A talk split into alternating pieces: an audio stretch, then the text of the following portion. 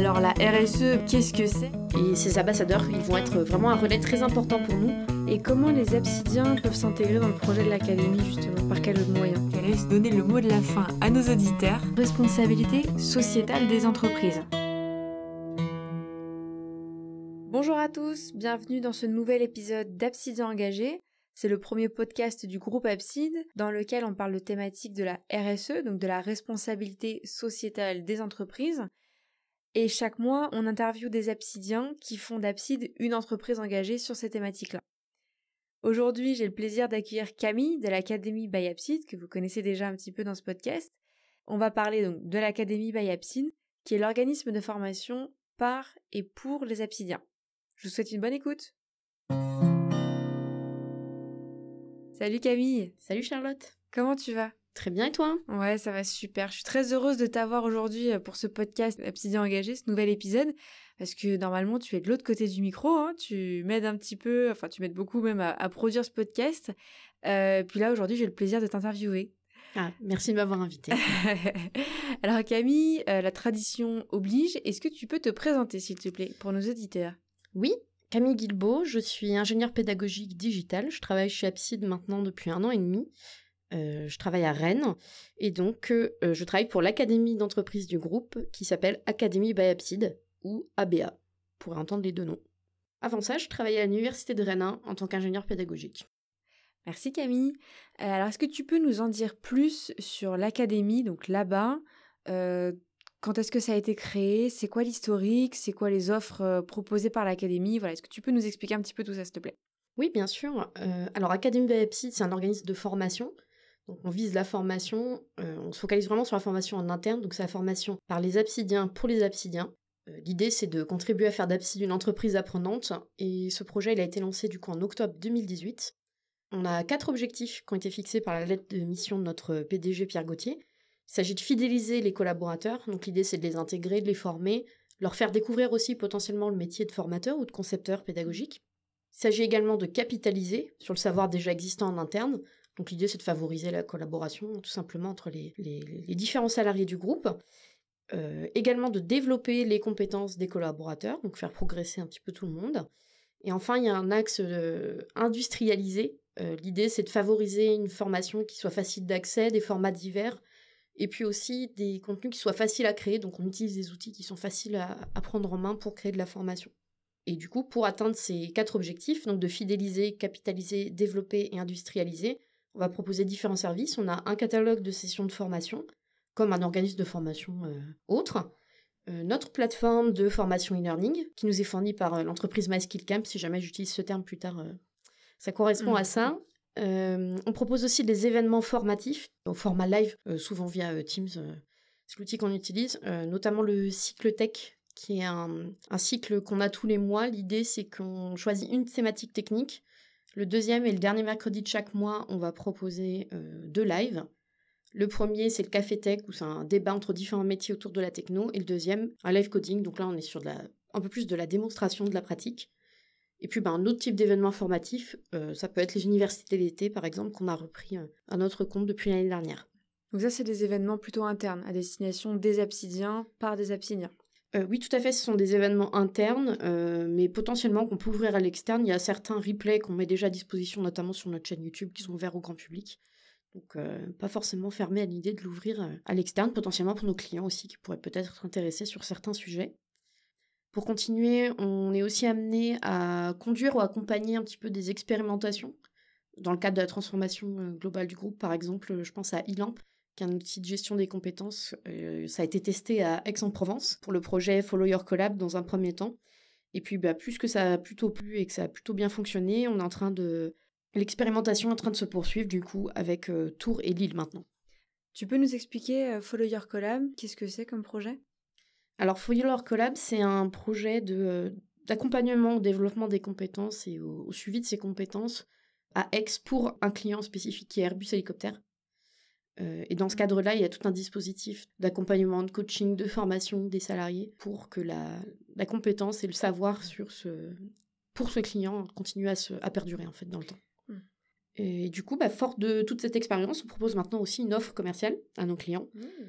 Euh, donc, euh, par exemple, ça peut être la création d'un onboarding digital pour leurs collaborateurs. Ça peut être la digitalisation d'une formation, soit qui existe déjà, soit qui n'existe pas encore.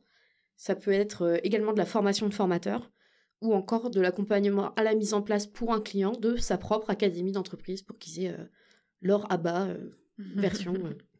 voilà. Au nom du client. C'est ça. Ouais. Et il y a qui derrière cette équipe de l'académie? À toi Déjà? Alors, euh, donc, on est deux à travailler à temps plein pour l'académie, donc Camille, moi, et euh, Michael Desnos, qui est euh, Digital Learning Manager, qui est arrivé, lui, dès le lancement du projet, du coup, en octobre 2018. Et puis après, on va avoir des formateurs occasionnels, donc c'est des experts métiers dans les différentes agences, qui vont contribuer en animant des sessions de formation. On a également des, des concepteurs, donc des personnes qui sont amenées à créer du contenu, euh, donc là, pareil, qui peuvent venir de différentes agences. Ça peut être aussi bien des, collaborateurs, des développeurs, par exemple. Nous, notre rôle avec Michael, ça va être aussi d'accompagner du coup ces personnes-là qui sont amenées à créer de la formation, à créer du contenu et à faire en sorte qu'ils euh, proposent quelque chose qui enrichisse notre panel de, de formation interne, du coup. Et comment les absidiens peuvent s'intégrer dans le projet de l'académie, justement? Par quels moyens? Alors, pour commencer, dès qu'ils arrivent, les absidiens, ils se forment ils se sensibilisent via notre plateforme e-learning, puisqu'ils vont trouver la sensibilisation obligatoire à la cybersécurité au RGPD. Donc ça va être la première étape. Donc ils vont tout de suite être en contact avec, avec l'académie de cette façon-là. Cette formation, on a euh, maintes, et maintes fois parlé euh, dans les podcasts précédents. C'est une formation en effet qui est obligatoire pour tous les nouveaux salariés et qui est intégrée au parcours d'onboarding digital, c'est ça? Tout à fait. Donc le parcours d'onboarding digital va avoir euh, d'autres contenus aussi qui vont y être intégrés.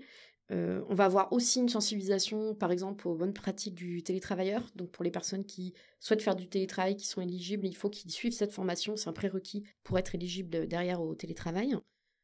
Ensuite, on va, pour les nouveaux arrivants, leur proposer une présentation tous les mercredis matins de ce qu'on fait au sein de l'académie. Donc potentiellement, ça leur permet de se rendre un petit peu plus compte de nos activités et aussi de leur expliquer les façons potentielles justement de contribuer au projet. Et du coup, les façons de contribuer à ce projet, euh, en fait, il y a quatre grandes façons. Ça peut être de suivre une formation ou un live. Donc, euh, on va aller euh, s'inscrire à une formation de notre catalogue ou suivre de l'auto-formation sur la plateforme e-learning. Ça peut être d'aller, du coup, visionner un tech, une université d'été. Ça peut être plutôt d'être de l'autre côté, du coup, d'être animateur d'une formation ou d'un live. bien entendu, ça, nous, on l'accompagne hein, avec Mickaël. Ça peut être de concevoir. Donc, ça peut être de concevoir euh, en fait, on a trois formats. On peut concevoir une pastille, donc là, c'est un contenu euh, plutôt court, 2-3 minutes à peu près, qui répond vraiment à une problématique, un exemple. Un cours, où là, on est plutôt sur 15-20 minutes d'apprentissage. Ou un parcours e-learning, et qui là va euh, contenir plusieurs cours, plusieurs activités. Bien sûr, on a tout un processus d'accompagnement pour cet aspect de conception. et notamment, on a créé nous-mêmes un parcours de formation e-learning pour apprendre à concevoir quelque chose pour la plateforme. Et la quatrième façon euh, potentielle de contribuer, ça peut être de tester soit les cours créés en interne, soit d'aller suivre les cours qui proviennent d'autres fournisseurs, puisque sur la plateforme, on peut avoir des contenus aussi Open Classroom, Goodhabits, Coursera, euh, Udemy. Et on a une nouvelle fonctionnalité dans la plateforme qui s'appelle les parcours mixtes. Et on peut créer du coup un parcours qui va mélanger du contenu qu'on crée nous en interne et qui vient d'autres fournisseurs. Donc nous, on cherche des personnes qui sont capables d'évaluer la pertinence des contenus aussi euh, externes et qui vont pouvoir faire ce qu'on appelle du coup de la curation de contenu, ce qui nous permet de créer des parcours métiers. Euh, ça a notamment été le cas pour euh, des parcours sur Java ou sur les métiers de la data par exemple. Donc du coup, on essaie d'exploiter un peu cette nouvelle fonctionnalité qui fait qu'on a besoin de personnes qui sont capables de tester les cours internes, externes. Alors c'est vrai que l'académie c'est une super solution pour le partage des connaissances, des compétences, pour la culture aussi de l'entreprise, pour euh, acculturer l'ensemble des absidiens euh, à un projet commun. Comment l'académie justement est un vecteur de sensibilisation pour la RSE Alors on a parlé tout à l'heure de la sensibilisation à cybersécurité au RGPD. Mm. Donc ça c'est un premier, un premier axe. On a donc des ressources qui sont mises à disposition sur notre plateforme sur ces thématiques-là, qui a été conçue du coup cette sensibilisation bien sûr avec l'équipe sécurité d'Abside. Euh, je pense également au module Green IT, premier pas dans la démarche créé par Antoine Mullier, qui a déjà été reçu sur ce podcast, euh, que j'ai eu le plaisir d'accompagner euh, également du coup pour sa création de modules. Sur la plateforme, on va aussi pouvoir proposer des campagnes de sensibilisation un peu régulières pour maintenir le niveau de connaissance. C'est-à-dire qu'il y a des choses qui vont être proposées en termes d'onboarding, et puis l'idée c'est de pouvoir réactualiser régulièrement. Donc là, c'est le cas, il y a une campagne qui est en train de se, s'achever là sur le numérique responsable. Ces, ces campagnes-là, tout comme les sensibilisations obligatoires, elles sont destinées à tout le monde, qu'on soit RH, développeur, peu importe. et également, là, la semaine dernière, j'ai pu échanger avec deux référentes handicap du groupe qui travaillent sur la création d'un module sur l'accessibilité des locaux. Voilà, c'est un peu les, les sujets sur lesquels on peut travailler en ce moment. Et donc là, bah, c'est un super exemple dont tu viens de parler de l'accessibilité des locaux, qui va être une très bonne transition pour ma prochaine question. Comment justement, au niveau du digital learning, qui est votre métier au niveau de l'académie, vous intégrez vous-même des principes de la RSE Voilà, on parle d'accessibilité des locaux, on peut parler potentiellement d'accessibilité numérique. Le, secteur du digital learning, comme tous les secteurs du digital, effectivement, il y a un impact fort au niveau social, environnemental. Donc évidemment, toutes ces thématiques de, RSE, elles sont importantes, elles sont prégnantes. Du coup, un premier axe pour nous, ça va être de nous sensibiliser, de nous former nous-mêmes sur ces thématiques. Euh, je pense notamment à un module que j'ai suivi sur euh, adopter la green attitude en digital learning, donc tout un programme. Euh, ça rappelait vraiment les éléments essentiels à ce sujet. J'ai également eu l'occasion de participer euh, en interne, du coup, puisqu'on a de la compétence en interne sur ces thématiques-là, à une fresque du numérique, animée par une collaboratrice nantaise qui s'appelle Elodie. Pour revenir sur ta question au départ autour de l'accessibilité notamment, euh, c'est un sujet euh, qu'on prend à bras le corps. On a différentes pratiques qu'on met en place pour essayer de favoriser cette accessibilité. je pense par exemple au contraste entre les couleurs qu'on utilise ou encore au type de police de caractère qu'on va choisir. Et ce qui est intéressant de voir, c'est que en fait, euh, ces préconisations qu'on peut faire d'un point de vue accessibilité, elles se recoupent avec des préconisations issues plutôt de l'ergonomie cognitive qui visent à favoriser l'apprentissage. Donc on fait en fait d'une pierre deux coups, c'est qu'on va pouvoir proposer des contenus qui sont efficaces d'un point de vue pédagogique et qui soient accessibles. Dans le même esprit, systématiquement pour tous nos contenus qu'on propose en e-learning sur la plateforme, on propose toujours une rétranscription euh, totale écrite de, de, toutes les vidéos, tous les audios qui sont proposés. Et on sous-titre également nos vidéos de plus en plus systématiquement. Et côté académie, c'est quoi les actus, les nouveautés à venir? Est-ce que tu ne ferais pas un petit teasing des mois prochains? Ouais, ça marche. Alors, exclu évidemment pour euh, Absidian engagé. Tout à fait. Alors en exclusivité, à l'heure où on enregistre ce podcast, on est en train de finaliser le programme des universités d'été. Au moment où il sortira, du coup, ce sera lancé. Donc tous les mardis et les jeudis, on se retrouvera euh, de fin juin jusqu'à fin août pour deux lives. Ces deux lives seront mis à disposition via Teams et ils seront animés par des absidiens sur des sujets techniques, des sujets business, des sujets groupes. Du coup, plutôt vers la rentrée après les universités d'été, si tout va bien, je vais me retrouver derrière le micro cette fois en tant qu'hôte d'un podcast. puisque Deuxième podcast d'Abside. C'est ça, je vais commencer à aller interviewer des absidiens, un petit peu comme Charlotte, autour des sujets plutôt liés à la formation, pour le coup, puisque c'est mon sujet, et à l'académie. Pour finir sur les, éléments importants qui ont été lancés là, ces derniers mois, euh, le réseau des ambassadeurs a été lancé, donc ce sont les référents au sein des différentes agences du groupe.